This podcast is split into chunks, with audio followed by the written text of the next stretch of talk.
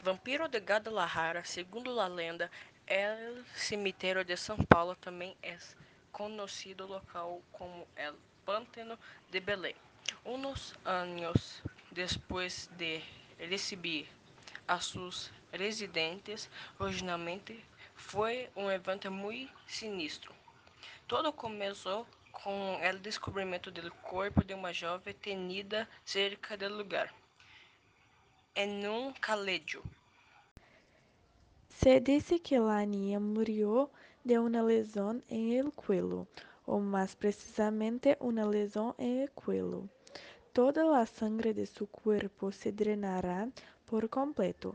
Más tarde, unos días después, mientras la gente todavía estaba negociando.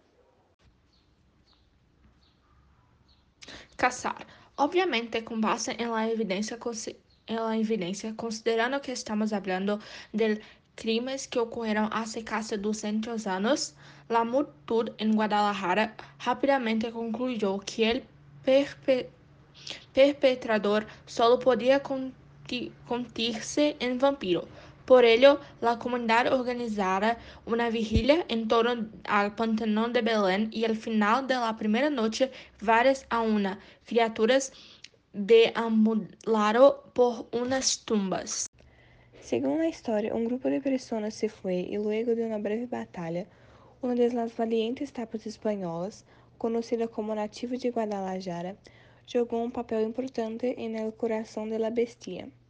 Para asegurarse de que los vampiros ya no intimidaran y chuparan la sangre de los terroristas, la comunidad enterró pozos de madera y todo lo demás en los pozos profundos de las criaturas, que estaban cubiertos de cemento.